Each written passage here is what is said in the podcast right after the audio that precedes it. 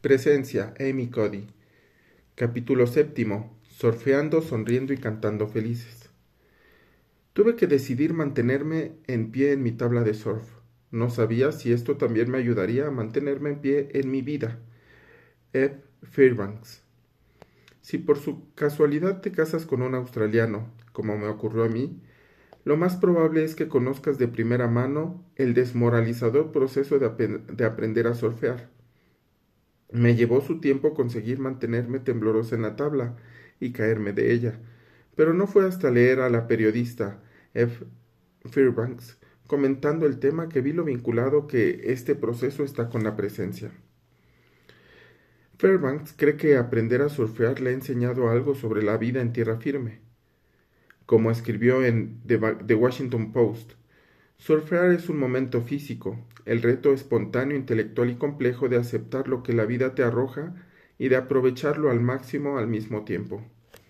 Su análisis sobre aprender a surfear, un proceso que requiere controlar nuestras posturas físicas para cambiar nuestra psicología, capta perfectamente la conexión entre cuerpo y mente, cómo y por qué funciona, y por qué razón, por desgracia, solemos pasarla por alto.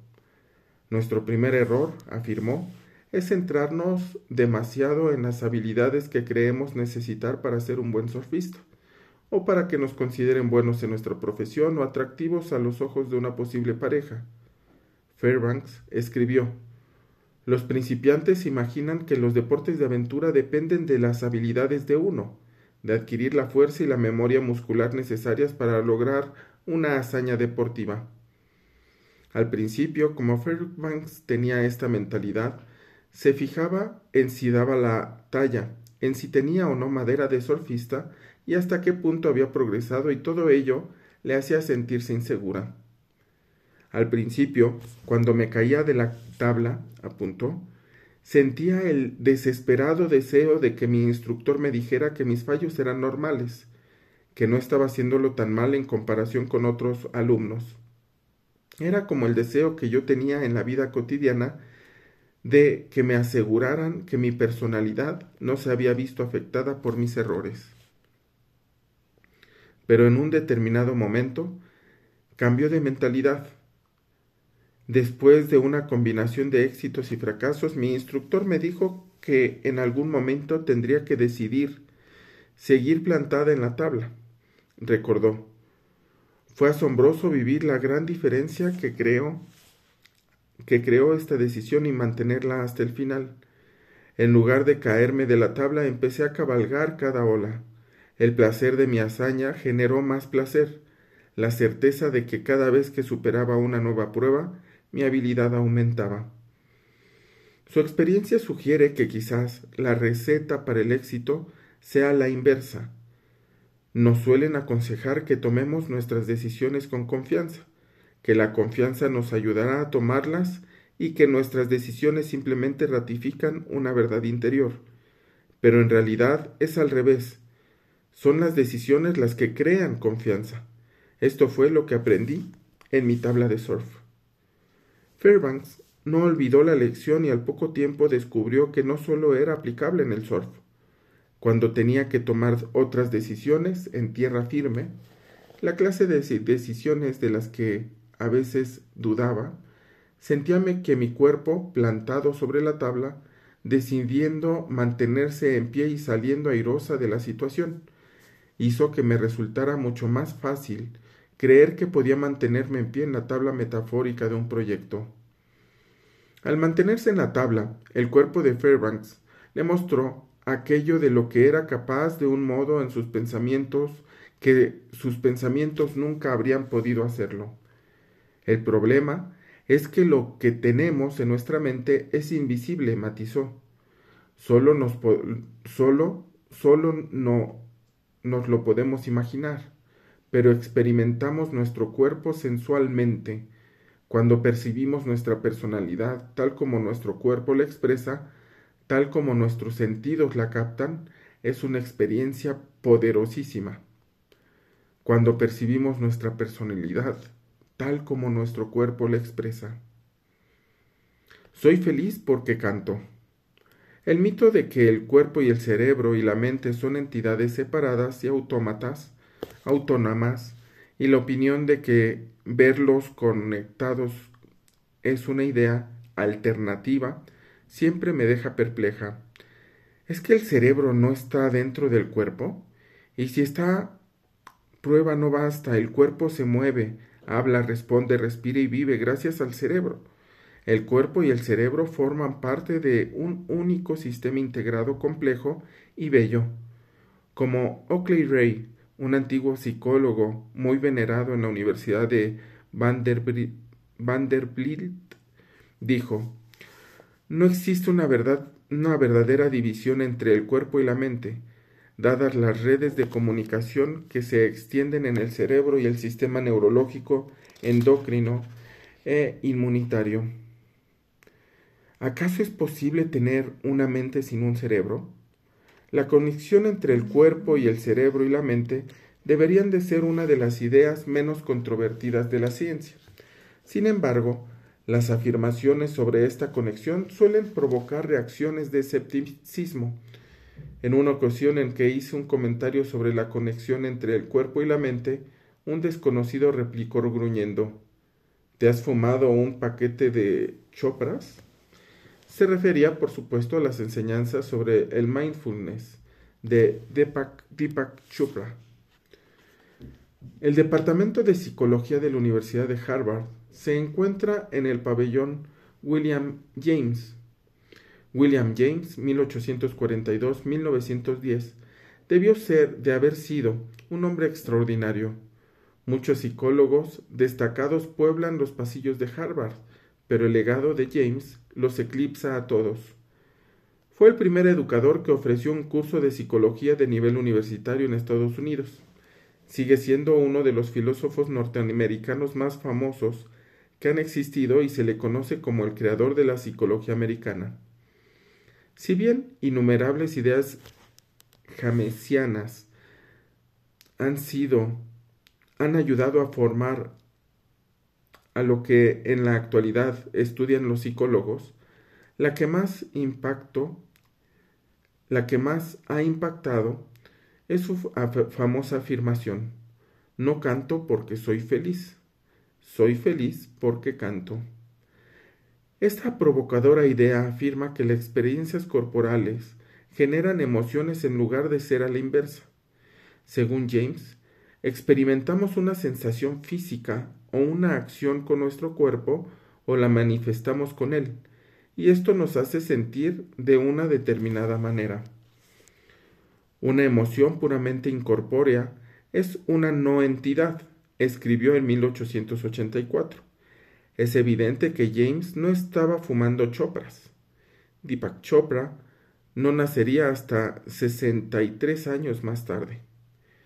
James creía que nuestras emociones son interpretaciones de nuestras experiencias corporales y viscerales, y teorizó sobre lo que podemos fingir una emoción hasta crearla. Cómo cantar hasta sentirnos felices o llorar hasta sentirnos desesperados. Era un gran intelectual, un término que hoy en día se confunde con demasiada frecuencia con cínico. Lleno de esperanza y animaba a la gente a empezar a hacer ahora lo que sería de aquí en adelante.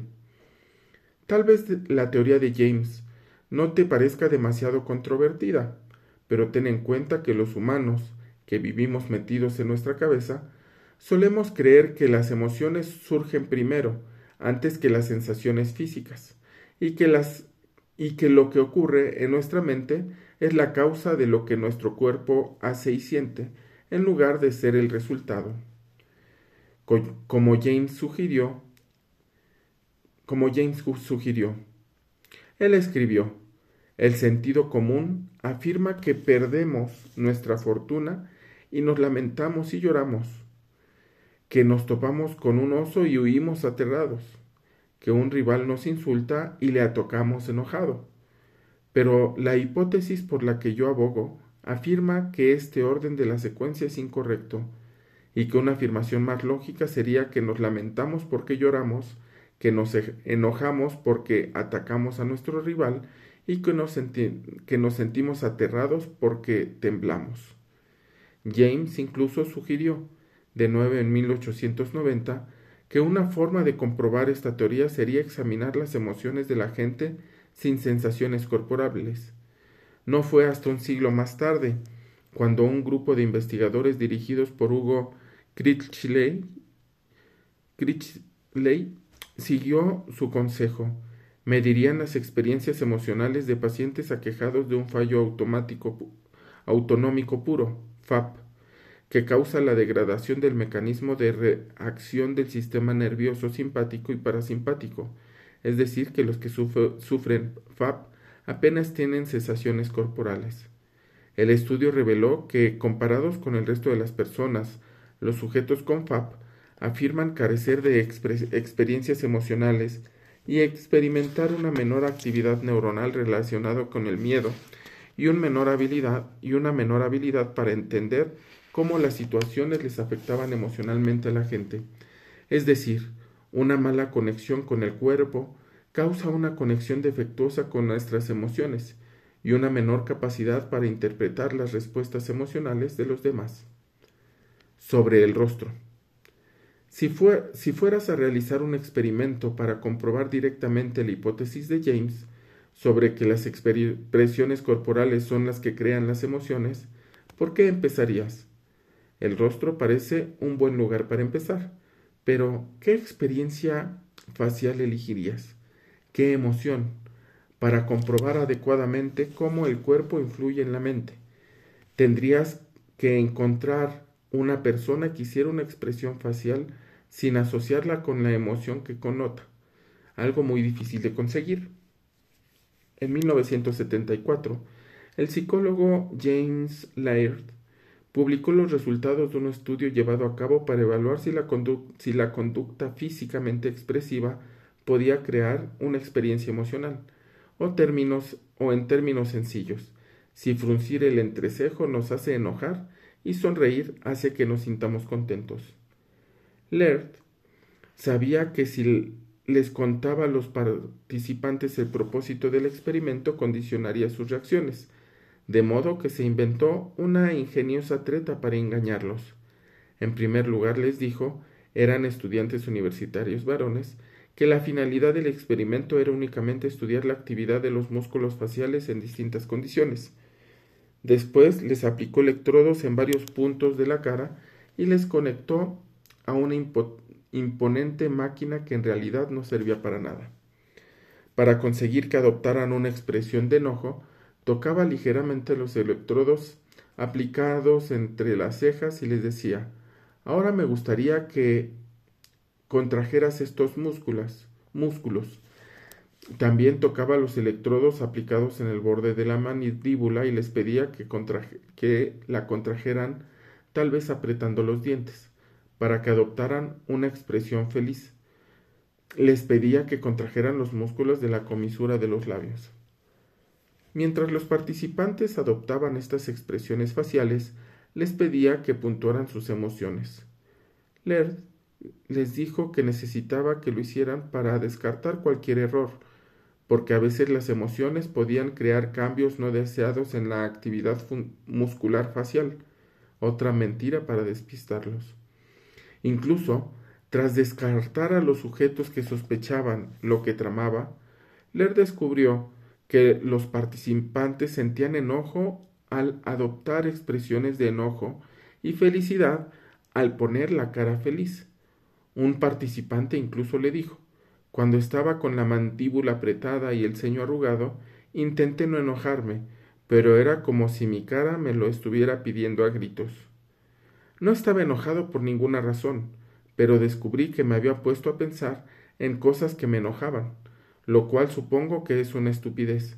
Sabía que estaban participando en un experimento y que no tenía ninguna razón para sentirme así, pero perdí el control en un famoso artículo de 1988, Fritz Stark, Leonard Martin y Sanvin Stepper llegaron más lejos aún al descubrir, al describir los resultados de un estudio realizado para comprobar lo que en aquella época se conocía como la hipótesis de las reacciones faciales. Sin explicarles por qué, les pidieron a los participantes que sostuvieran un lápiz en la boca de un modo que activaba los músculos de la sonrisa. A los participantes de otro grupo elegido al azar, les pidieron que sostuvieran el lápiz en la boca, de un modo que inhibía los músculos de la sonrisa. A todos les dieron historietas cómicas para leer. A los, que a los que sonreían les pareció que las historietas eran mucho más divertidas que a los que no reían. Este hallazgo se produjo en Japón y Ghana y se desarrolló por medio de distintos métodos y del análisis de diversos resultados.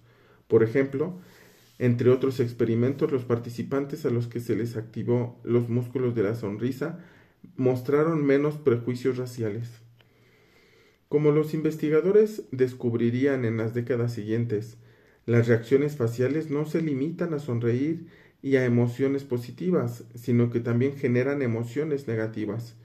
En un estudio dirigido por un equipo en Japón, cuando los experimentadores vertieron gotas de agua en las mejillas de los participantes cerca de los conductos lagrimales, estos se sintieron mucho más tristes que los sujetos que habían sido elegidos al azar para la prueba en la que no se fomentaba el llanto. En otros estudios, los investigadores, al obligar a los participantes a fruncir el ceño, aplicándoles esparadrapo o simplemente pidiéndoles que juntaran las cejas, introdujeron un aumento de sentimientos de tristeza, cólera y repugnancia, según afirmaron los participantes. Del mismo modo, que imitar ciertas expresiones faciales provoca las emociones correspondientes, impedir estas expresiones puede bloquear las emociones a las que están vinculadas. Un descubrimiento que se ha estado aplicando en los tratamientos para la depresión al usar, de entre todos ellos, el del Botox. Cuando fruncimos el ceño se activan ciertos músculos de la frente, lo que Darwin llamó los músculos del dolor. El Botox toxina botulínica de tipo A, paraliza temporalmente estos músculos reduciendo las arrugas de la frente y del entrecejo. Esta parálisis temporal también reduce la reacción de los músculos inyectados ante, los mensajes del cerebro. Las primeras pruebas de que las inyecciones de Botox podían afectar las emociones aparecieron en un estudio del año 2009, que comparaba los índices de depresión de las mujeres que habían recibido inyecciones de Botox en la frente con los que las habían recibido a otros, en otros tratamientos cosméticos. Todos ellos habían tenido lugar de tres meses a siete días atrás. Las receptoras de la toxina botulínica de tipo A sacaron una puntuación mucho más baja que las mujeres de los otros grupos en cuanto a grado de irritabilidad, depresión y ansiedad no existían puntuaciones anteriores al tratamiento. Sin embargo, no se dio una diferencia, no se dio una diferencia importante entre ambos grupos en cuanto a si las mujeres se, se veían más o menos atractivas. El hallazgo es fascinante y un, y un tanto difícil de interpretar, dado que los investigadores no habían asignado al azar el tratamiento cosmético recibido por, por las mujeres ni tampoco habían recopilado una evaluación de los sentimientos de irritabilidad, depresión y ansiedad que tenían antes de tratarse. Otro grupo de investigadores dirigió un ensayo controlado aleatorio en hombres y mujeres con depresión resistente al tratamiento. A la mitad de los sujetos se les inyectó Botox en la frente y a la otra mitad un placebo.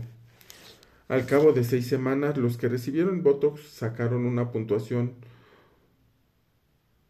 un 50% más baja en la medición de la depresión de la que tenían antes. La puntuación de los sujetos del grupo de control solo bajó en 10%. ¿Significa esto que el Botox cura la depresión? Antes de que corras a deshacerte de los bajones emocionales junto con tus arrugas, ten en cuenta este otro estudio, dirigido por los psicólogos sociales David Neal y Tania Chartrand. Compararon los, compararon las participantes femeninas que se habían inyectado Botox para eliminar las arrugas de la frente y las patas de gallo con las que habían optado por las inyecciones de relleno dérmico, que no bloquean las comunicaciones entre los músculos y el cerebro.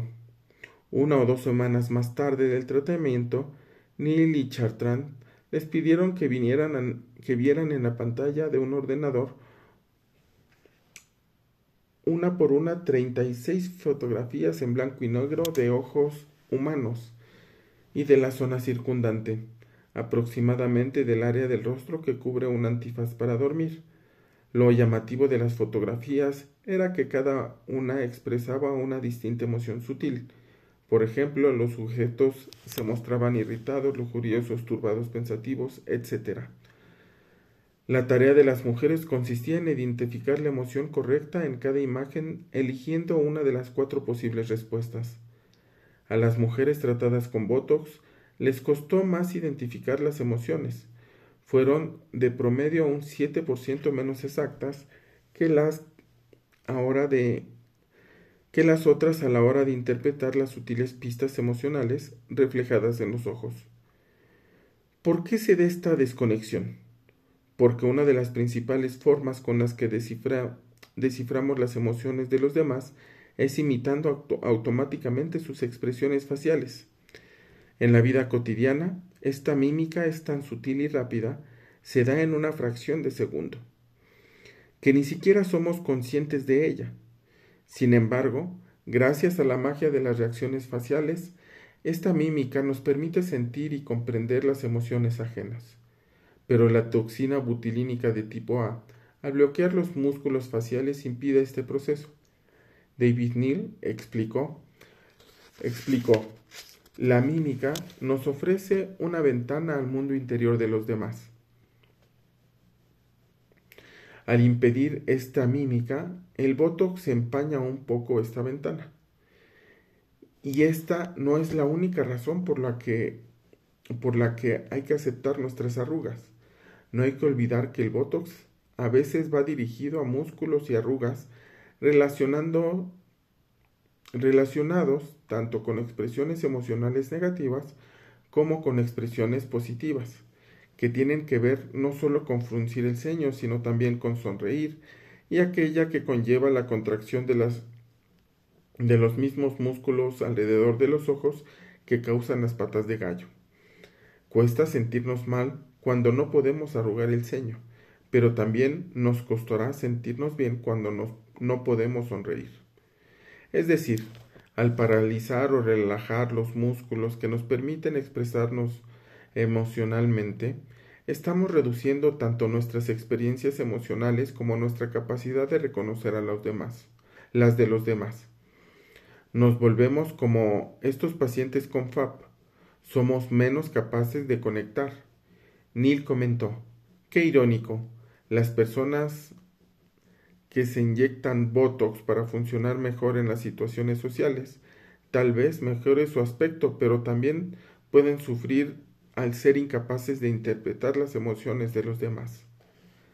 Las lecciones que puedes extraer de ello es sé bueno con tus patas de gallo, y ellas lo serán contigo, y además te ayudarán a ser bueno con los demás. Desde que William James propuso su controvertida teoría de las emociones vinculadas con la relación cuerpo-mente, se han llevado a cabo un sinnúmero de investigaciones experimentales para comprobar para comprobarla. En un análisis reciente de estudios, el psicólogo James Laird, que dirigió el experimento original de las reacciones faciales, y Catherine Lacasse concluyeron en literalmente cientos de experimentos, al, inducir en los participantes expresiones faciales, conductas expresivas o respuestas viscerales, surgieron los correspondientes sentimientos. En cada tipo de manipulación conductual se introdujeron o reforzaron una variedad de sentimientos. La prevención de expresiones redujo mucho de esos mismos sentimientos. En general, hemos llegado a la razonable conclusión de que James tenía razón. Los sentimientos son la consecuencia de conductas emocionales y de respuestas corporales. Hasta ahora he estado hablando de los efectos de los pequeños cambios en los músculos que controlan el rostro. Pero ¿qué hay de los músculos y los huesos que se ocupan de las expresiones que tienen lugar por debajo del cuello? Las, los hombros brazos, manos, torso, pie, piernas. Estas partes del cuerpo también expresan sentimientos. ¿Existe semejante fenómeno como las reacciones corporales? ¿Puede nuestro cuerpo enseñarnos a sentirnos poderosos, seguros, serenos y sincronizados? ¿Puede llevarnos a un estado de presencia?